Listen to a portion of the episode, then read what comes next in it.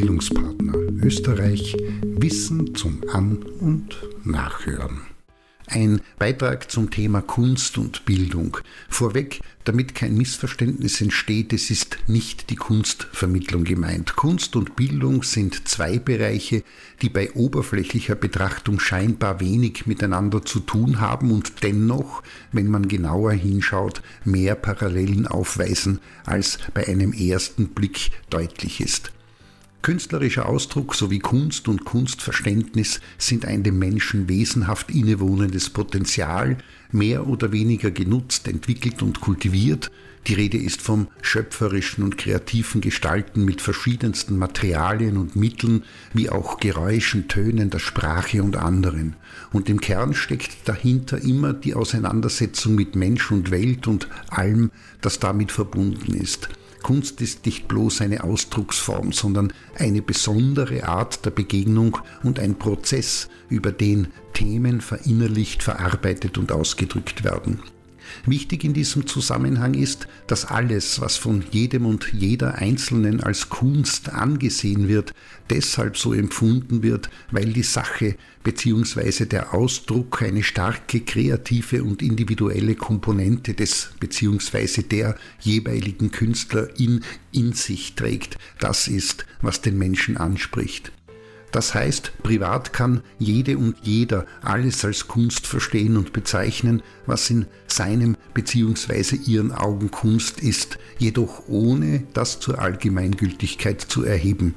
Im Unterschied dazu darf sich beispielsweise ein Staat nicht dazu aufschwingen, aus der Vergangenheit schmerzlich bekannt, Kriterien zu entwickeln, was Kunst ist und was nicht und auf diese Weise Kunst definieren, und dieses Verständnis nur anhand bestimmter ihm gefallener Kriterien allgemeingültig setzen. Aber in Hinblick auf das Recht, damit die Freiheit der Kunst praktikabel ist und auch die Kunstschaffenden schützt, braucht es eine Definition, mit der im rechtlichen Bereich gearbeitet werden kann. Es gibt verschiedene Definitionen von dem, das Kunst ist, aber nach herrschender Meinung ist von einem offenen Kunstbegriff versus formalem oder materiellem auszugehen. Heißt, dass das kennzeichnende Merkmal einer künstlerischen Äußerung, egal in welchem Kunstbereich, darin besteht, dass ob der Mannigfaltigkeit des Aussagegehalts des Werks ob naturalistisch, realistisch, im oder expressionistisch, abstrakt oder aktionistisch, ist unerheblich. Sich im Zuge einer wiederholten Betrachtung und fortgesetzten Auseinandersetzung sich von den Betrachtenden oder Aufnehmenden immer weiterreichende Bedeutungen eröffnen und entdecken lassen, so dass sich dadurch und daraus so etwas wie eine unerschöpfliche und vielschichtige Informationsvermittlung ergibt.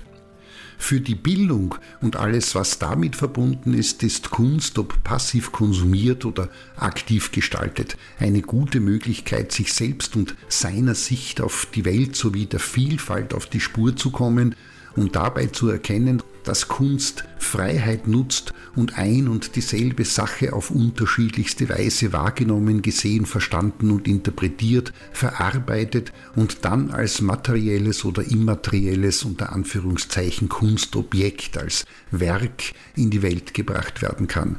Und nicht nur das, also das Werk an sich ist anregend, sondern auch der Prozess, der sich dahinter verbirgt. Und auch hier gibt es Parallelen zur Bildungsarbeit. Meint, die Auswahl der Themen, die Betrachtung, genauso wie die Weg- und Außerachtlassungen sowie die Akzentuierung des Zugangs, die Herangehensweise, die Wahl der Materialien und Mittel sowie der Methoden und Techniken wie auch der Werkzeuge und schließlich die Art der Verarbeitung und Umsetzung.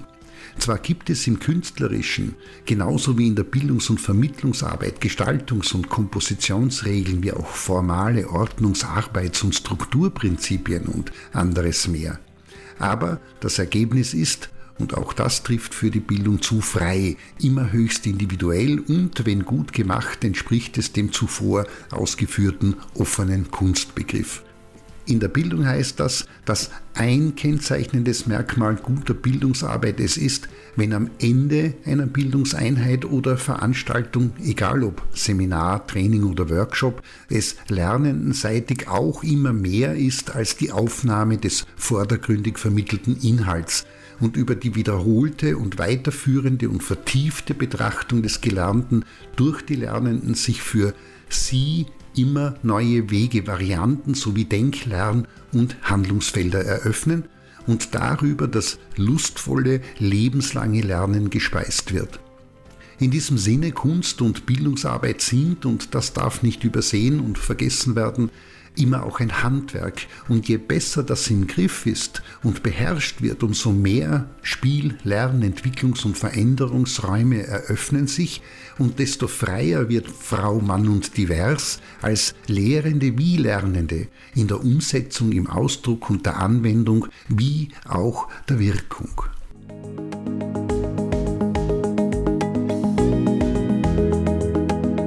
Das war Bildungspartner Österreich Wissen zum An- und Nachhören.